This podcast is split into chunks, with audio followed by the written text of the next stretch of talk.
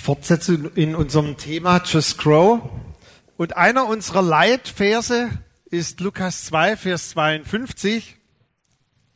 Und der Vers steht hier in der Mitte von diesen vier Richtungen. Und Jesus nahm zu an Weisheit, Alter und Gnade bei Gott und den Menschen. Und dann seht ihr drumherum aus diesem Leitvers für dieses Jahr, diese vier Bereiche, in denen wir euch helfen wollen, Impulse geben wollen, zu wachsen. Jesus nahm zu in seinem physischen Leben, einer gesunden Entwicklung, seinem Körper. Jesus nahm zu in seiner Entwicklung mental. Jesus nahm zu spirituell und relational, das heißt in seinen Beziehungen.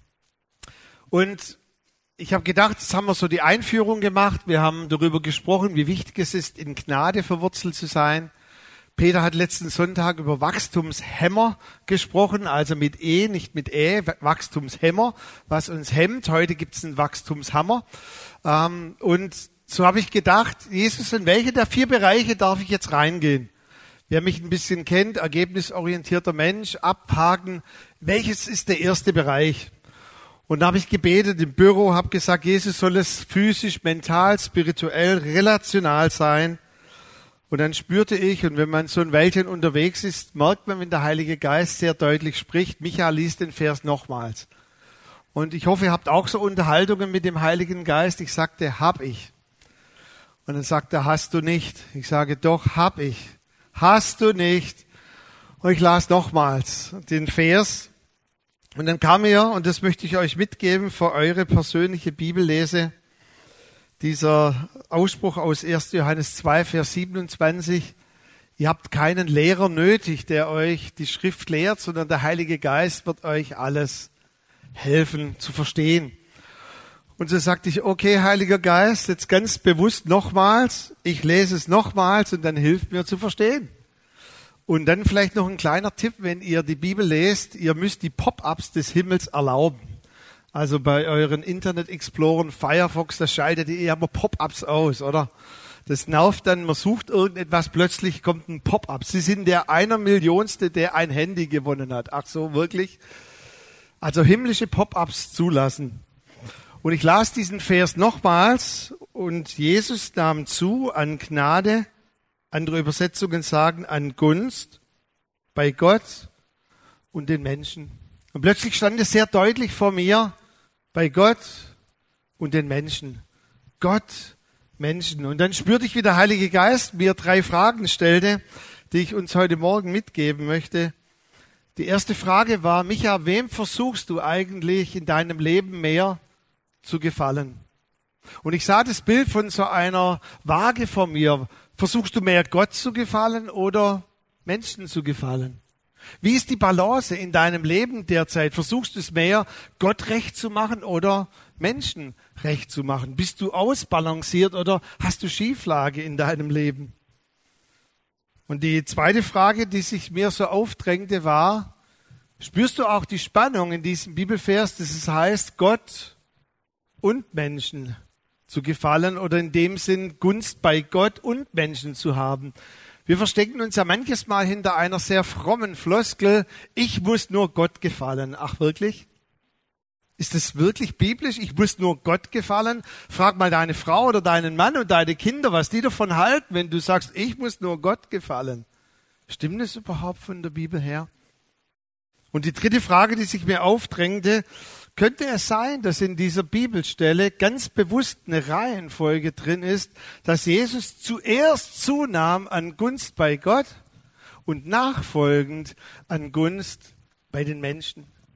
Und dann hatte ich es plötzlich so in mir, auch die ganze Reihenfolge der Predigt.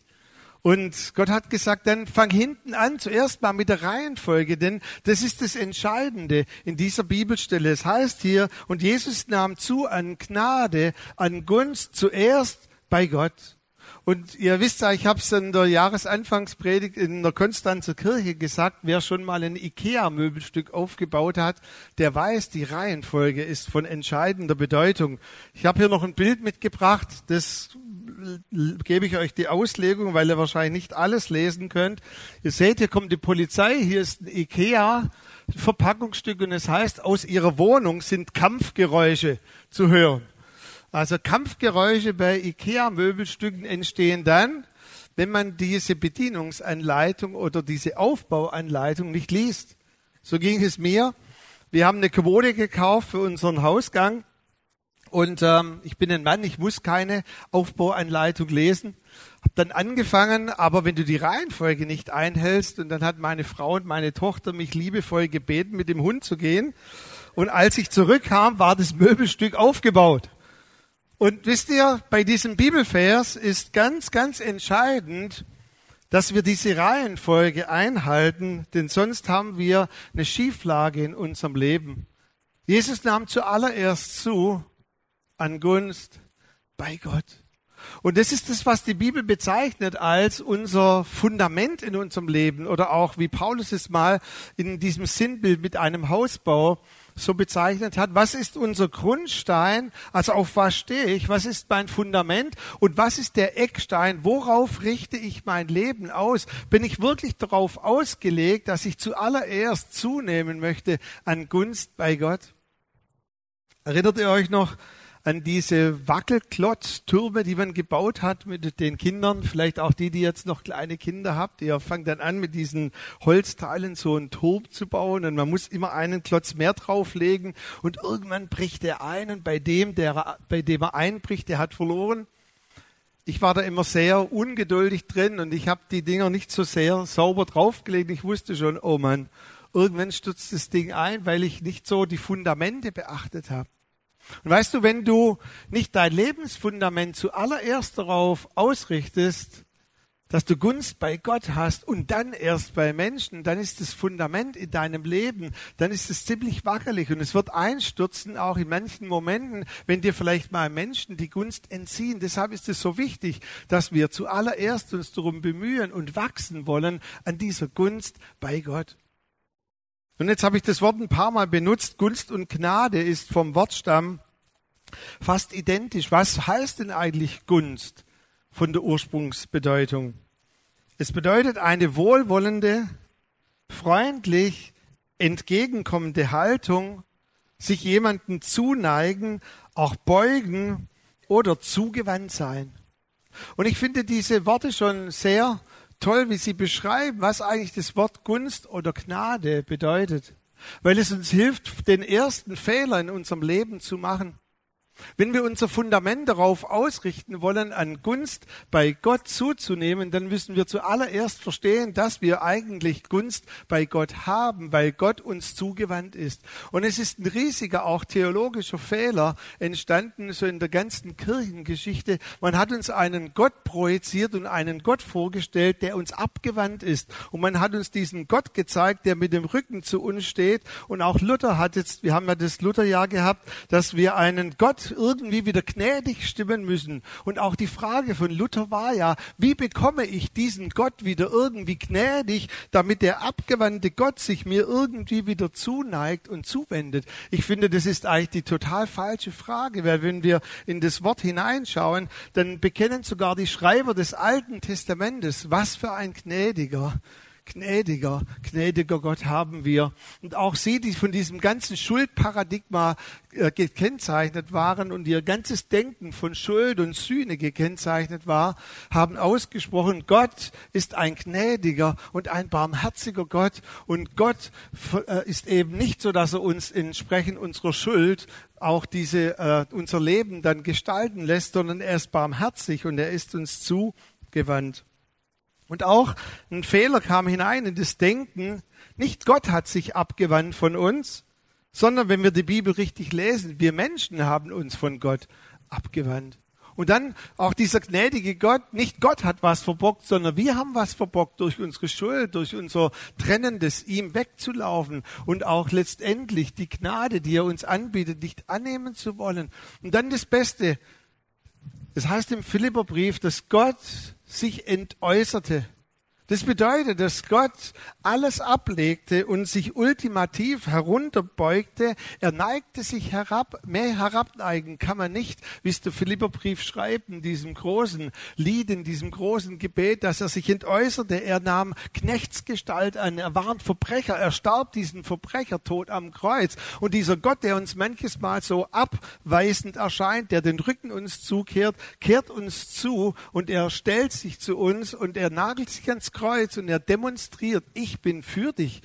Ich habe alles aus der Welt geräumt. Ich möchte, dass ihr Menschen unter meiner Gunst leben könnt. Ich bin versöhnt mit dieser Welt. Ich habe die Schuld dieser Welt weggeschafft. Und für jeden Menschen ist es auch sinnbildlich, hängt er am Kreuz und seine Arme demonstrieren, dass er für uns ist und dass wir wieder unter seine Gunst kommen sollen und dürfen. Das ist das Bild, das wir brauchen. Von Gott seine ausgebreiteten Arme. Er nahm alles auf sich, alles Trennende, damit wir wieder unter unter seiner Gunst leben können.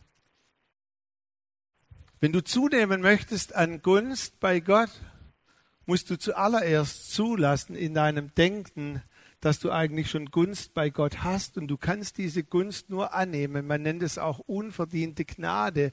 Dieses, dass Gott dir zugewandt ist und dass du dich wieder Gott zuwendest und dass du fortan lebst unter dem Begünstigungen unter dem Blickrichtung, den, der Blickrichtung, die Gott für dich hat, dass er dir zugewandt ist. Römer 8, Vers 31, dort heißt es, Gott ist für uns. Und das ist das allererste, was wir wissen müssen, wenn wir in der Gunst bei Gott zunehmen wollen. Es ist vom, vom Denken nicht ganz einfach. Wie willst du zunehmen an der Gunst bei Gott, indem du die Gunst, die Gott für dich hat, annimmst und indem du sie immer wieder annimmst? Du kannst gar nichts letztendlich dazu tun, als diese Gunst nur annehmen. Du kannst dir die Gunst von Gott nicht mal erarbeiten, sondern du kannst die Gunst, die Gott für jeden Menschen hat, nur letztendlich annehmen und du kannst dein Leben auf das Fundament stellen, wie Paulus das versucht hat, durch die Gesetzeswerke. Und er hat gesagt, es war zum Scheitern verurteilt halt, bis ich erkannt habe, hat Gott ist für uns und Gott ist für mich. Er ist für jeden Menschen auf dieser Welt. Und dann ganz wichtig, wenn du das mal kapiert hast und du auf diesem Grund stehst, dass Gott für dich ist, dein ganzes Leben danach ausrichten. Und ich fand es so schön, Peter hat letzte Woche ja dieses Bild von dem Weinstock uns kurz erläutert und mitgegeben, die Passage auch gelesen. Und da gibt es zwei sehr entscheidende Aussagen in diesem Kapitel 15, Johannes Kapitel 15 und auch 14, wo dieses Bild schon benutzt wird. Und die erste Aussage, die dort drin steht, heißt, bleibet in meiner Liebe. Das ist eigentlich alles, was Gott verlangt, dass wir unter seiner Gunst bleiben und dass wir zunehmen in der Gunst bei Gott, indem wir bleiben in seiner Liebe. Es heißt nicht bleibet in meinen Werken oder bleibet, indem ihr alles haltet, sondern bleibt in der Liebesbeziehung mit mir. Und es ist doch eigentlich entspannend für uns, dass wir nichts tun müssen, außer in dieser Liebesbeziehung mit ihm zu bleiben. Und dann auch hier wieder die Reihenfolge ist entscheidend. Es heißt in Johannes 15, Vers 9, wer mich liebt, wird mein Wort halten. Und an solchen Aussagen übrigens könnt ihr noch mal schauen, wie die Holzklötze in eurem Denken sortiert seid.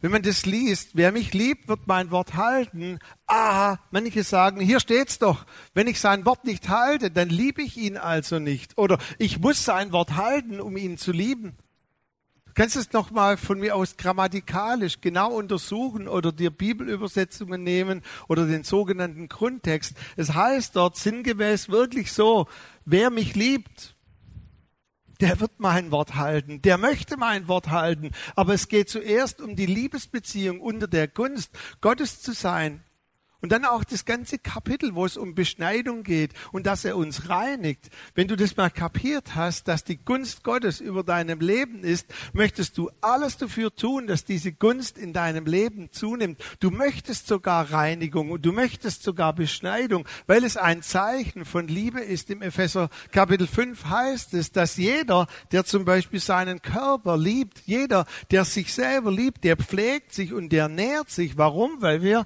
letztendlich auch auch das tun, weil wir das gerne tun. Und so sagt auch hier der Apostel Paulus im Epheser Kapitel 5, so nährt Jesus und er pflegt die Gemeinde. Also auch die Beschneidung, auch das, was wir an Reinigung notwendig haben, das tut er aus Liebe. Weil diese Reben, die keine Frucht bringen, die nicht in der Liebe sind, die brauche er gar nicht reinigen und die brauche er auch nicht beschneiden, weil die sich ihm nicht zugewandt haben. Jesus nahm zu an Gunst bei Gott. Und er tut dies, indem er unsere Wachstumshämmer mit E, indem er die beseitigt, damit wir mehr Frucht bringen. Und wenn wir auch genießbar sein wollen, das ist ja der Schritt zwei dann, dass Jesus auch zunahm an Gunst bei Menschen, ist dieser Schritt eins so entscheidend und von großer Bedeutung, dass wir unter der Gunst Gottes sind, dass wir immer wieder auch in dieser Gunst bleiben wollen, weil dann reinigt er uns und er letztendlich nimmt auch alles aus unserem Leben weg. Er hilft uns, alles abzubauen, was uns zu einem Früchten macht, anstelle zu einer Frucht. Und wenn wir eine Frucht sind und kein Früchtchen, dann sind wir genießbar für unsere Umwelt. Und dann heißt es in diesem Abschnitt von diesem Gleichnis und von dieser Geschichte vom Weinstock, wenn wir viel Frucht bringen, und hier heißt es wirklich auch wieder in der Übersetzung, wir produzieren die Frucht nicht, sondern wir bringen diese Frucht. Wir bringen diese Frucht aus der Gunst Gottes, die über unserem Leben ist. Weißt du, ein Apfel, ich weiß nicht, ob der die ganze Zeit mit sich selber Gespräche hat. Ich muss wachsen, ich muss zunehmen. Wenn die Frucht mal angefangen hat, die Zellteilung, stattgefunden hat, dann entsteht die Frucht von ganz allein. Und wenn wir bleiben in dieser Liebesbeziehung, bleiben unter der Gunst von Gott, dann bringen wir Frucht. Und es das heißt, wir bringen sogar viel Frucht und dann wird der Vater im Himmel verherrlicht. Er hat ein Honiglächeln über dich, er freut sich über dich und es gibt dir wieder den Treibhauseffekt in deinem Leben, den positiven Treibhauseffekt in deinem Leben, dass du wieder unter dieser Gunst lebst und du bist vollgesaugt, weil Gott für dich dich ist. Möchtest du zunehmen in der Gunst bei Gott? Dann hab das richtige Bild über Gott. Dann auch alle seine Anwendungen bei dir, dass er dich beschneidigt, dass er dich reinigt. Hab ein volles Ja dazu und sag, ja genau, das möchte ich, weil das ist eine Zuwendung seiner Liebe an uns. Und Gott reinigt uns und Gott wendet sich uns immer wieder zu, ohne Limit. Ich sehe gerade zumindest ein paar kleine Babys, die noch gewickelt werden. Gibt es da irgendein Limit, wo man sagt, jetzt hast du heute dreimal in die Windel gemacht, jetzt reicht's. Oder bei uns gibt es nur vier Windeln. War irgendjemand von euch so drauf? Ihr könnt nachher zum Ministry-Stand kommen. Aber ein Kind wird dann gewickelt, wenn es das braucht, oder? Oder auch äh, diese dann nachts zu allen möglichen und unmöglichen Zeiten. Du, jetzt ist 2.40 Uhr, jetzt gibt's nichts zum Essen von der Brust. Brust wieder ab 5 Uhr bereit. Jesus nährt und pflegt uns, weil er uns liebt und weil wir unter seiner Gunst sind. Und ich möchte euch wirklich ermutigen, habt ein Leben unter diesem positiven Treibhauseffekt, dass ihr unter der Gunst Gottes sein wollt. Und dann geht es weiter. Jesus nahm zu an Gunst bei den Menschen. Na klar, ist es auch ein Anspruch, den Gott an uns hat, dass wir eben nicht nur ein Leben führen, das ist jetzt so, ich muss nur Gott gefallen, sondern Gott möchte auch, dass wir genießbar sind für andere, dass wir auch Gunst haben bei Menschen, dass diese Gunst, die Gott auf unserem Leben hat, dass diese Gunst sich auch ausbreitet. Und ich glaube, es gibt von der Bibel her eine ganz einfache Gleichung. Wer weiß, dass er geliebt ist, der ist verliebt in Gott. Und wer geliebt ist und verliebt ist in Gott, der ist auch bei Menschen beliebt. Ganz einfache Gleichung. Geliebt, verliebt und beliebt. Nicht bei allen, aber vielleicht, dass diese Gunst Gottes uns hilft, bei Menschen beliebter zu sein. Nicht indem wir Liebe von ihnen erpressen oder erkaufen wollen, aber ich glaube, dass Menschen, die voll sind von der Gunst bei Gott, dass die absolut adaptierbar sind für ihr Umfeld und dass wir einen Unterschied ausmachen können in dem Umfeld, in dem wir leben ich muss nur Gott gefallen. Ich glaube, ist von der Bibel her eine fromme Floskel, aber Gott erwartet quasi, dass wir auch, wenn wir Gunst auf unserem Leben haben von ihm, wie ein Spiegel auch diese Gunst von Menschen bekommen. Vielleicht ein Vergleich. Weißt du, dass Menschen in deinem Umfeld manches Mal wie Thermometer sind? Sie reagieren auf die Temperatur in dir. Also Physik war nicht so meine Sache, aber der Unterschied zwischen Thermostat und Thermometer kriege ich glaube glaub noch hin. Ein Thermostat stellt die Temperatur ein und ein Thermometer reagiert letztendlich nur auf die Temperatur. Okay? Soweit? Oder Einwände? Wie gesagt, Christoph sagt selbst als Förster, das stimmt, also da muss es stimmen. Es gab eine Untersuchung, wissenschaftlich, da wurden Menschen beklebt von oben bis unten mit verschiedenen Messungen der Hirnströme, Herzfrequenz, Temperatur und so weiter, Ausscheidung an Körperflüssigkeit. Und sie wurden in denselben Raum hineingebracht. Dort war eine unterschiedliche Lichttemperatur, immer die gleiche Temperatur, also im, im Raum waren 20,8 Grad. Es waren aber in diesem Raum verschiedene Menschen. Das eine Mal waren Menschen, die haben Cappuccino getrunken, sich gefreut, annehmbare Atmosphäre, leichte Hintergrundmusik. Und dann derselbe Raum, 20,8 Grad, andere Menschen, die vorgetäuscht haben, unter Stress zu sein, gestritten haben. Das Licht war ein bisschen anders. Und sie haben festgestellt, dass die Atmosphäre im Raum ausgereicht hat, gleicher Raum, unterschiedliche Atmosphäre, dass der Herzschlag verändert war, die Hirnströme waren verändert, die Ausscheidung der körperlichen Schweißdrüsen war anders, nur weil die Atmosphäre anders war. Und jetzt frage ich dich, kann es sein, dass Menschen manches Mal auf die Temperatur in dir reagieren in deinem Umfeld? dass wir manches Mal auch das vielleicht ernten, was wir an Gunst in uns tragen und an Gunst verbreiten in unserem Leben.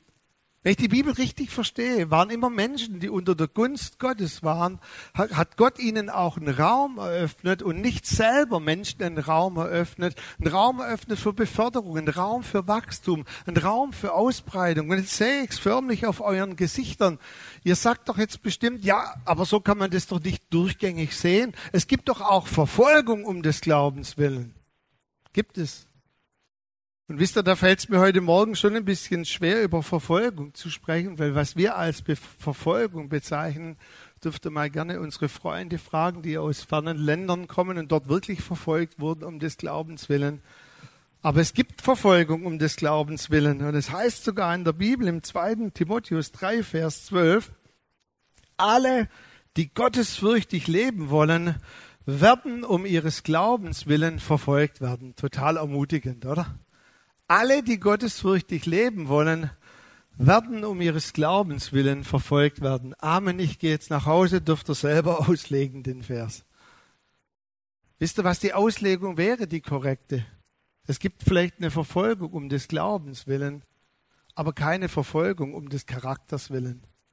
Und manches Mal werden wir in unserem Leben verfolgt wegen unseres Charakters willen, weil wir genauso Ecken und Kanten haben, weil wir anecken, weil wir uns vielleicht genauso verhalten wie alle anderen auch.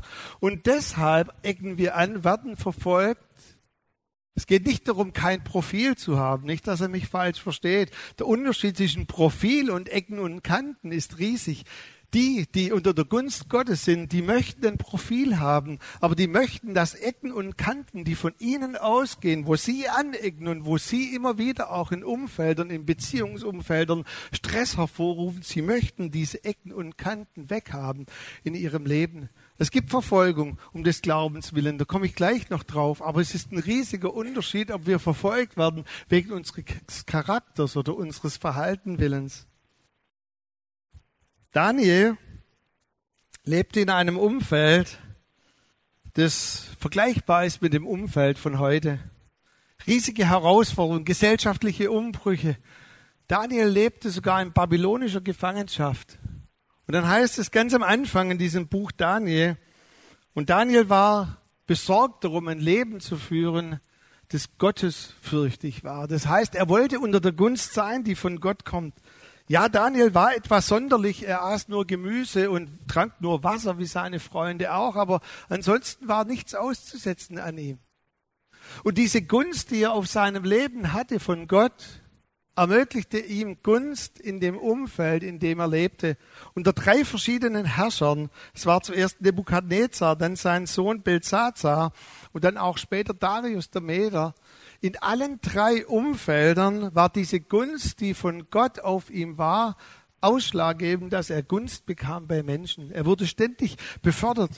Und am Schluss war er einer der drei Fürsten in diesem Reich, weil dieser König hatte die Idee, dass er der König war und dann quasi drei Bundesländer Regierungsbeamte eingesetzt wurden. Daniel war einer der Regierungsbeamten. Und dann kommt, auf was ich hinaus möchte, dann war quasi seine zwei Kollegen, die waren neidisch auf ihn, die waren neidisch auf die Gunst, die von Gott kam. Und die sagten, das kann doch nicht sein, dass so ein dahergelaufener Jude, dass der hier befördert wird. Wir müssen irgendwas finden in seinem Charakter, irgendwas in seinem Leben finden, dass wir ihm ankreiden können. Und dann passt auf, ich finde es ziemlich krass, ihr könnt es nachlesen in Daniel 6. Und dann sagen diese zwei Kollegen von ihm, die ihn dissen wollen, können wir wohl irgendetwas finden, was wir zur Anklage an ihn hervorbringen können? Und dann sagte einer der Kollegen, du, wir werden keinen Grund zur Anklage an ihm finden, es sei denn wegen seiner Treue zum Glauben an Gott. Wow. Hoher Anspruch. Ich weiß, das kann man vielleicht über mich nicht sagen, aber ich möchte dahin wachsen. Man hat keinen Grund zur Anklage gefunden, keine Ecken und Kanten. Ja, wir müssen selbst als Kollegen, die ihn dissen wollen, anerkennen, dass da diese Gunst Gottes auf seinem Leben ist. Wir können ihm nichts nachweisen, außer seinem Glauben an Gott. Wie sieht's da bei dir aus? Könnten das Freunde, Kollegen, Arbeitskollegen, Schulkollegen, deine Nachbarn, Freunde in deinem Umfeld sagen, ich weiß nicht, wie es bei mir aussieht, ich möchte dahin wachsen, dass die Leute sagen, hey, es gibt gar keinen Grund zur Anklage, außer dass sein Herz ganz an Gott hängt. Und dann wurde Daniel, dann kommt die ganze Geschichte mit der Löwenkrume und wie auch Gott ihn da wieder herausgeholt hat. Aber diese Verfolgung war nicht um seines Charakters willen, sondern die Folge war, weil sein Herz an Gott hing. Und diese Verfolgung war deshalb, weil sein Herz an Gott hing. Ich kann mich noch gut erinnern, und ich habe gelesen, wenn man älter ist als 50, dann lebt man im Gehirn rückwärts gewandt und die Geschichten, die früher waren, sind total präsent. Aber ich kann mich noch gut erinnern, wie ich Fußball gespielt habe. Und lass mich mal so sagen, in jeder Gruppe gibt es einen etwas unbeliebten Kollegen oder eine unbeliebte Kollegin. Habt ihr auch schon mal festgestellt, oder?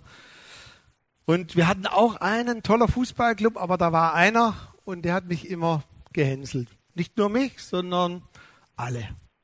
Und er hat mich besonders gehänselt, weil ich war ja der Fromme.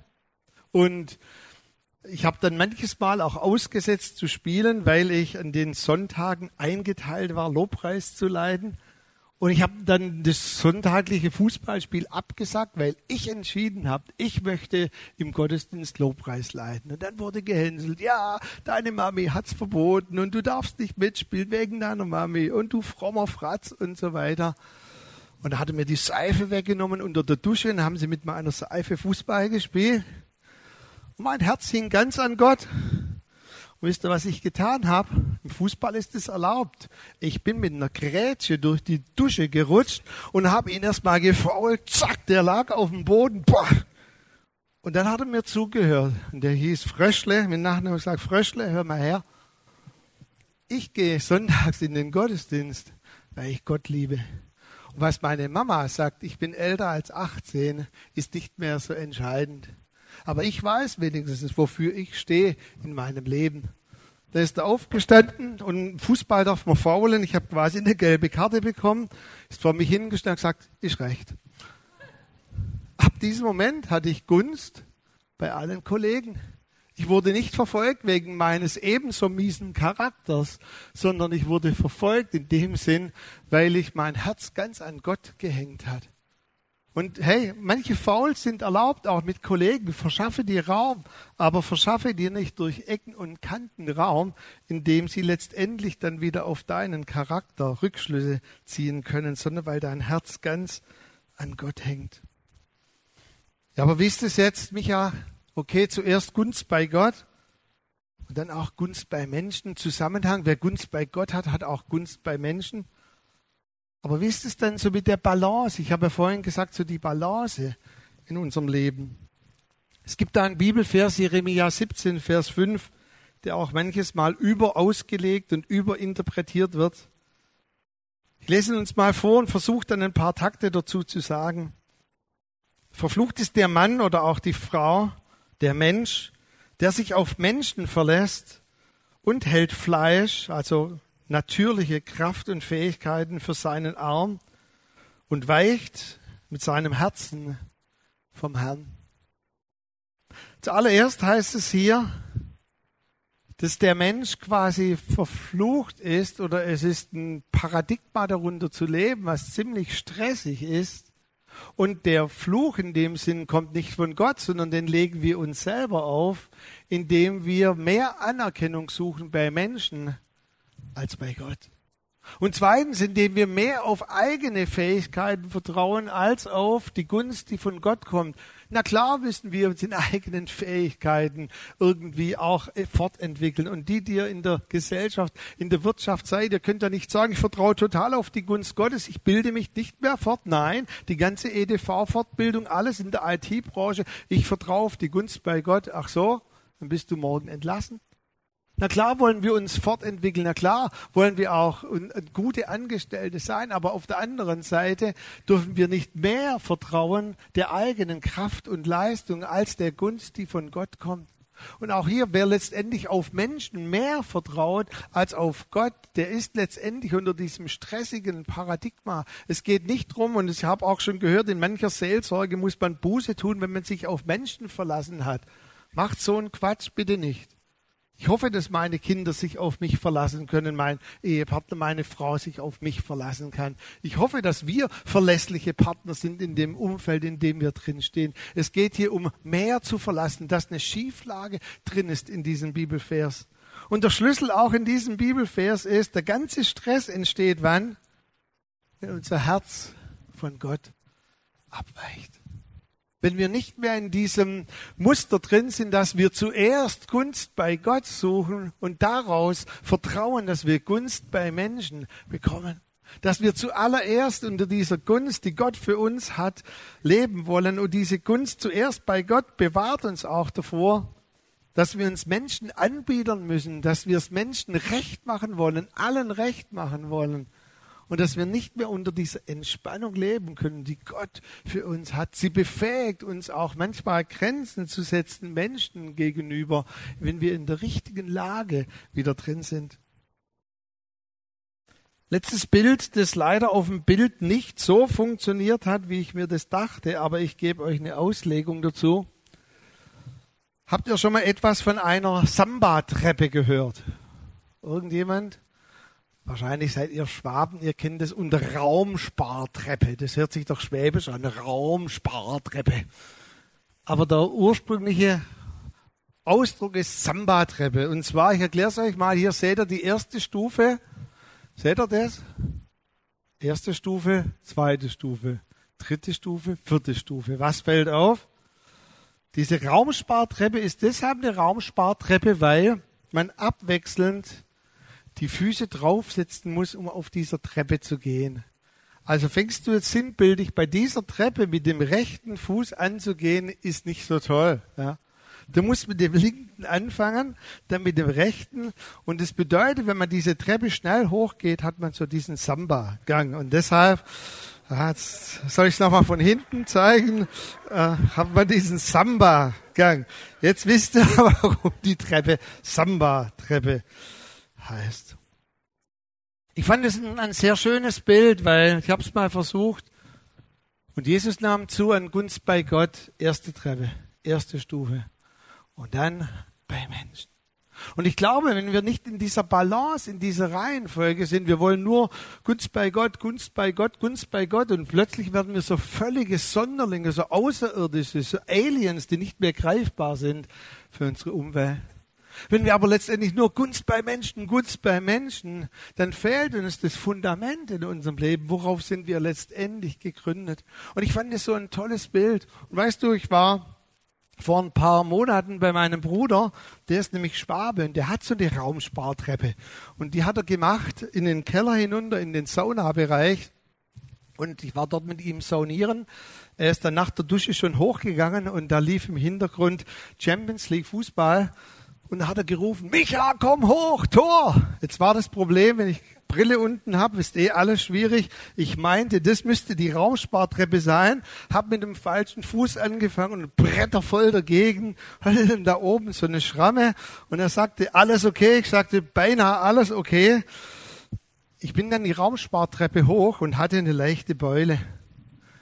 Wisst ihr das manche von euch auch? Ich sehe das jetzt nicht, aber ihr habt wahrscheinlich geistliche Beulen weil an dieser Raumspartreppe nicht mehr in dieser Balance lauft in eurem Leben.